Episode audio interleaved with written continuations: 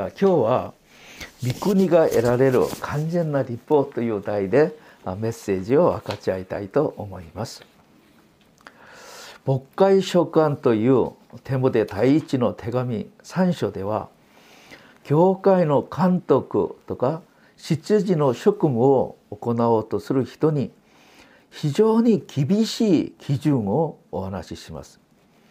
個人的にも家庭的にも社会的にも問題がない人を要求します。厳しいです。なぜこのようなこのように厳しいレベルを要求するのでしょうか。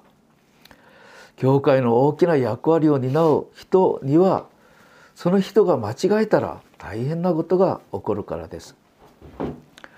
私たちは神の子供です。天国の市民権を持っているという偉い身分を持ちました。神の子供が過ちをするなら父なる神様が人々から非難を受けるようになるでしょう。そうではいけません。神の子供という特権が大きいほどそこにふさわしい高いレベルの道徳的倫理的な生活を私たちが行わなければなりません。ですからイエス様は三条の水訓で神様の子供たちが担うべき完全な立法を教えてくださいました。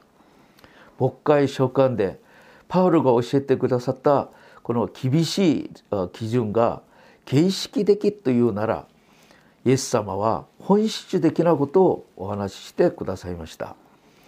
じゃあでは完全な立法は何でしょう？まだ完全な立法は昔のリポートは何が違うんでしょうか？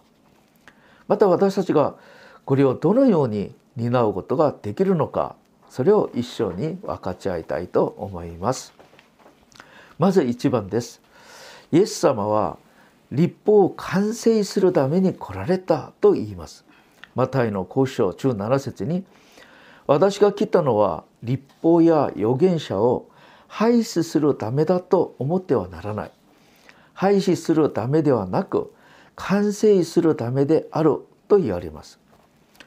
当時の人の中ではイエス様は立法を廃止するために来られたんじゃないかと思った人もいました。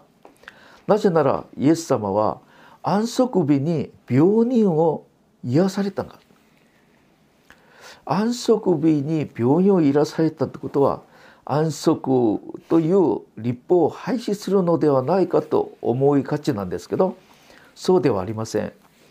形式的にはそのように見えるかもしれませんけどイエス様は安息日に本当に私たちがやるべき本質的なことを教えるためだったんです。私たちもそのように思いませんか？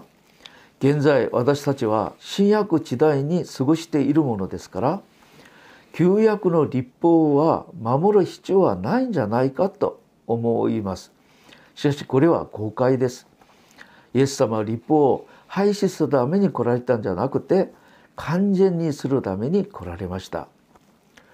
ではイエス様が来られる前の立法は完全ではなかったということですか？どんな点で立法は完全ではなかったでしょうか？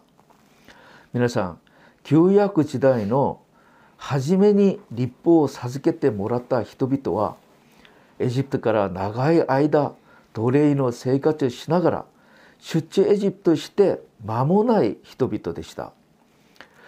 豪快を渡ったのはバブテスも受けたと考えるなら彼たちは初心者だったんです。もし神様が彼らたちに初めから完全な立法を与えてくださったとするなら多分彼らは彼らたちは立法を確かに理解できなかったかもしれません。まあそうじゃなければレベルが高すぎて立法を守ることを諦めたかもしれません。ですから神様は彼らたちのレベルに合わせて基本的なレベルの立法を与えてくださいました。あなた方が神の民であるなら最小限このぐらいは守らなければいけないよという意味でくださったことなんです。もちろんその立法さえも彼らたちには非常に高く感じられたんですけどところが今は立法の完成者であるイエス様が来られましたイエス様が来られたことと合わせてこの地上に神の国が望み始めたんですマルコ一章15節にはこう言ってます。時は満ち神の国は近づいた。悔い改めて福音を信じなさいと言われたと言います。イエス様はこの神の国が国に入る新しい民を集め始めたんです。そこでその神の国の民にふさわしい新しい生活規範が必要だったんですけどイエス様はその規範を完全な立法と言われました。そしてその立法に従って生きる人の木を20節には立法学者やバリサイ派の人の木より勝る木だと言われました。皆さん当時立法学者やパリサイ人の立法的な木はすごかったんです。立法を守るための彼らたちはどれほど厳しくやってたのかご存知でしょう？ところがイエス様は弟子たちの木が彼らたちより勝るものにならなきゃいけないと言われたものですからどれほど高いレベルの基準だったんでしょうか？じゃあでは2番です。では具体的にイエス様がお話しされた代表的な完全な立法とは何でしょう？マタイの古書17節から48節までは5つのことを言っています。完全な立法の始め始めは怒るな。他人を軽蔑するなでした。皆さんある一人の人の人格から一番初めに見えることは何でしょう？でしょうか？この人は気が短いね。優しく怒るんだな。ということでしょう。皆さん優しく怒る人。その人を成熟的な人格の人だと言えるでしょうか。モーセの10回の中で第6の戒めには「殺すな」という戒めがあります。殺すな人を殺した者は裁きを受けると言います。じゃあここで殺すということは怒りから発展したことなんです。怒り怒ることは聞く相手も起こさせるからこれは怖いんです。ところがイエス様はこの戒めをどのように完全にされされましたか？完全な立法は22節です。しかし私は言っておく弟子にあ兄弟に腹を立てる者は誰でも裁きを受ける。兄弟にバカという者は最後裁判所に引き渡され愚か者という者は火の地獄に投げ込まれると言います。イエス様は殺人行為だけではなく怒り悪口無視軽蔑することまで厳しく禁じられたんです。皆さん最近の人怖いでしょう。我慢する力がないのではないかと思います。また最近私たちの子供たちに声をかけるのが親は難しく怖くなるんじゃないですか？インターネットの記事に対して人々はどれほど怖い話をむやみにコメントつけるんでしょうか？また私たちは教会の兄弟姉妹の間にまた夫婦の間にむやみのむやみに話をして配偶者に大きな傷を与える場合もあります。それでも大した問題じゃないと思って謝ったりまた和解を求めない場合が多いんです。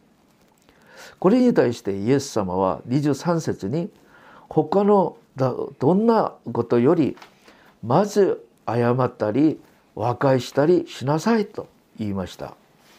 その上兄弟と和解することを神様に礼拝を捧げることより真っ先に行いなさいと言われました皆さん怒ることが人を殺すことだとそれで禁止禁じられるイエス様の完全な立法通り生きるならこの世の中で戦うことも傷受けることも全部なくなるでしょう。そうするなら私たちみんな神の見姿を持っている尊い存在として尊重される世界になると思います。そのどころが天国ではないでしょうか。完全な立法はそれを要求するんです。2番目みだらな欲を抱くなということです。10回の中で第7の戒め勧誘するなという戒めがあります。人間の基本的な欲求の中で性欲ということがあります。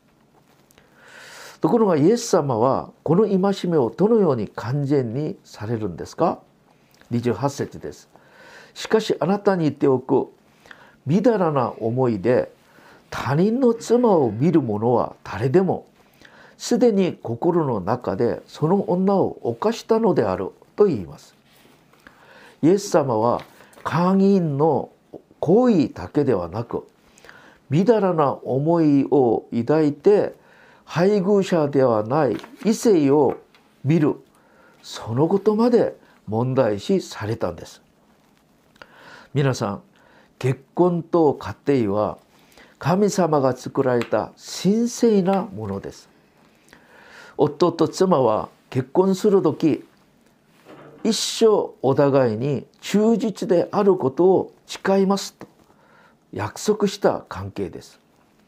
仮に会員という行いに至らなかったとしても配偶者ではない他の人に関心を持っているならすでに約束を破ったことになります。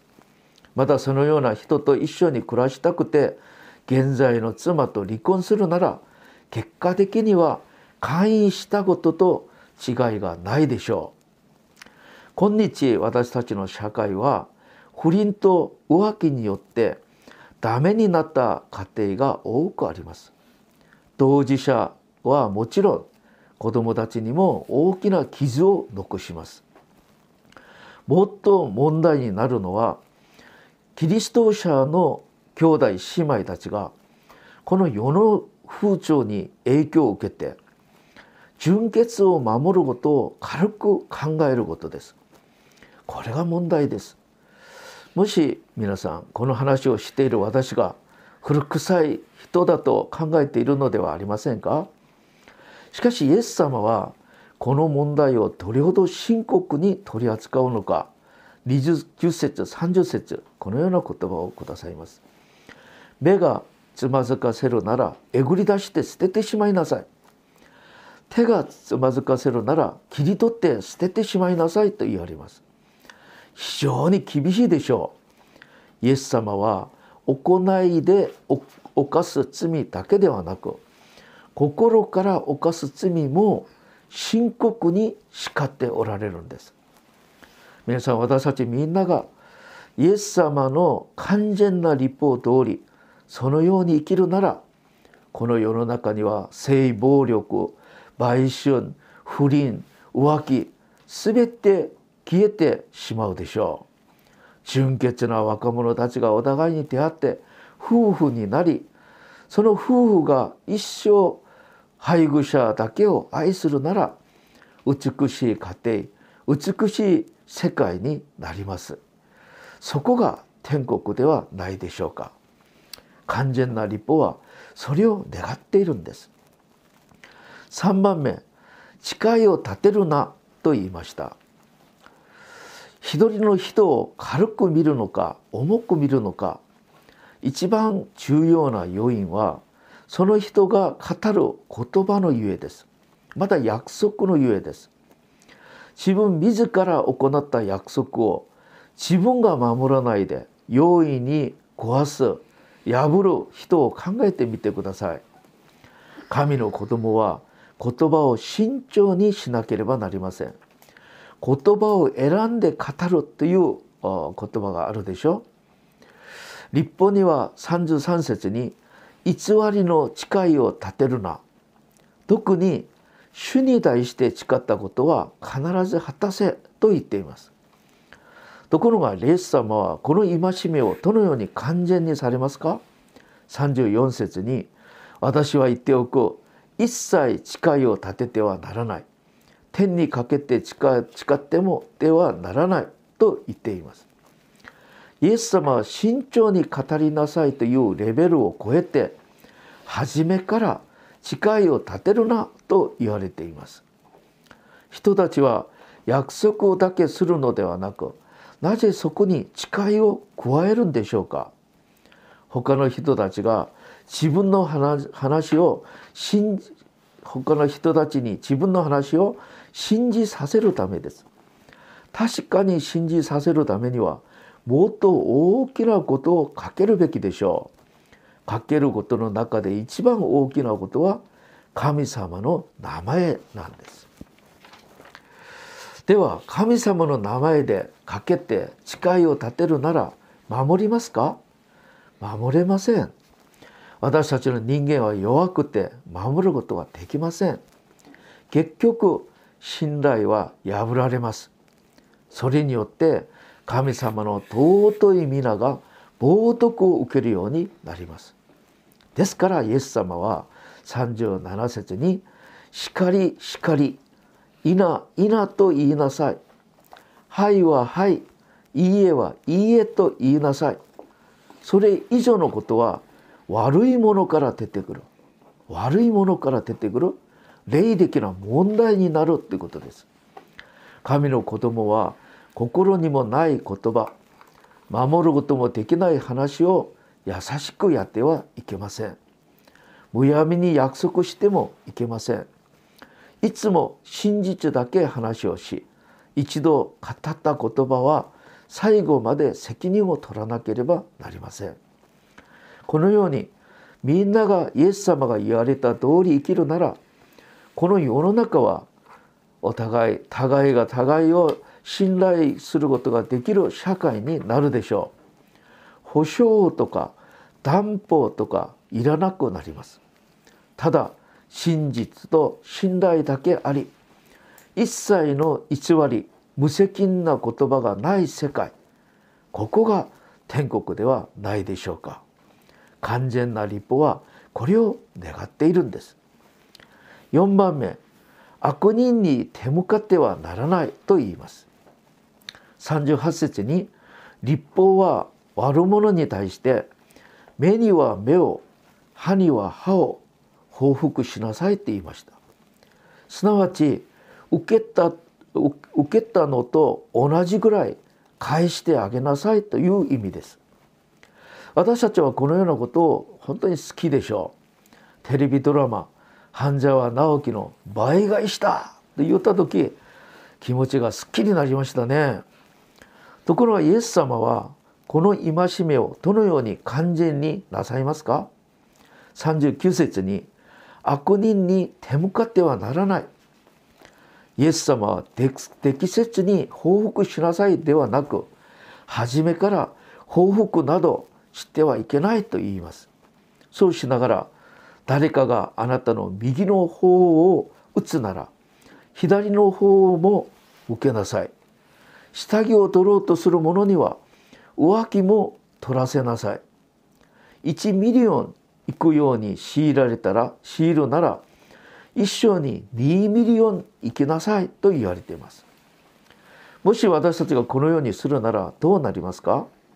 相手は私たちが反撃してくるんじゃないかと緊張していながらも反撃してこないから大きく戸惑うでしょう。もし良心がある人ならこのように真面目なこのような真面目な人に私がどんなことをやってたのかと反省しながら悔い改めるかもしれません。仮にそうはならないかもしれませんが少なくとも報復がまた他の報復を生み出すこのような悪循環の鎖は断ち切れるのではありませんか？ですからローマ書12章20節21節にあなたの敵が飢えているなら食べさせ乾いているなら飲ませよう。そうすれば燃える炭火を彼の頭に乗せることになると言います。また悪に負けることなく善を持って悪に勝ちなさいと言っています。そうするなら善がまた他の善を生み出し恵みがまた他の恵みを生み出す全循環が始まります。この全循環の流れが満ち溢れている世界そこが天国ではないでしょうか。完全な立法はこれを願っているのです。最後に5番目敵を愛しなさいって言います。43節44節です。昔の戒めは隣人を愛し敵を憎めと言いました。なぜこのような戒めが与えられたと思いますか？敵は去っておいて隣人まで愛することができなく憎しんでいるから最小限隣人だけは愛しなさいとくださった御言葉でした。ところがイエス様はこの戒めをどのように完全にされますか？しかし私は言っておく。敵を愛し自分を迫害するのもののために祈りなさいって言います。イエス様は隣人の愛は基本でもっと進んで敵まで愛しなさいと言われました。私たちは選択的です。私にうまくやってくれる人には私もうまくやってあげます。反対に私に悪口を言う人私と関係性が良くない人はもう近づくことも嫌なんです。ところが神様はどうされますか？神様は悪人にも善人にもみんなに太陽の光を与えてくださり雨を降らせてくださいます。神様は誰も差別なさらないで全ての人を愛して恵みを施してくださいます。ですから48節だからあなた方の天の父が完全であられるようにあなた方も完全なものになりなさいと言っています。特にここでイエス様はあなたたちの天の父と言いながら弟子たちを神の子供たちと子供だと言います。子供の特徴は何ですか？父に似ているということです。私たちが神の子供であるなら神様に似るべきではありませんか？神様が霊だという霊ですからこの霊の姿は似ることはできませんが私たちは神の個品性は似るべきです。神様の個品性の中でただ一つだけ選びなさいって言うならそれは愛です。不完全で見解的な愛ではなく完全で無限大の愛です。ですから神の子供は父なる神様のように愛の人にならなければいけません。このように父の完全な愛を受け入れ味わいながら父に見習って完全な愛を成し遂げたいという人たちが集まった世界。それが天国ではないでしょうか。完全な立法はこれを願っているのです。天国はこのような心を持っている人たちの集まりなんです。では3番です。ところでこのような完全な立法を私たちがどのように守ることができますか？今まで私たちはイエス様がお話しされた完全な立法天国を成し遂げられるこの新しい立法について聞きながら皆さん何を感じたんですか？いや非常にいい話だ。しかしそのように生きる人はいるでしょうか？私は無理だな。もしこのような思いになったのではありませんか？そうでもあるでしょう。ところが考えてみてください。イエス様が守ることもできない立法新しい立法だとして私たちにくださったと思いますか？皆さんイエス様は私たちを一番よく知っておられるお方です。私たちは一番よく知っておられるイエス様がこのように高いレベルの新しい戒めをくださいながらそれを共に守る力もくださらないと思いますか？じゃあその守る力はどこから出てくるのでしょうか？それはイエス様が完成された十字架から出てきます。十字架を崇めてみてください。十字架を崇めてみるなら私たち一人一人に対するイエス様が死んでくださるほど私たち一人一人を大切にしておられることが分かります。その十字架は何のためだったんですか？イエス様が私たちの罪と過ちを代わりに背負って罪の代価を支払ってくださったことではないでしょうか。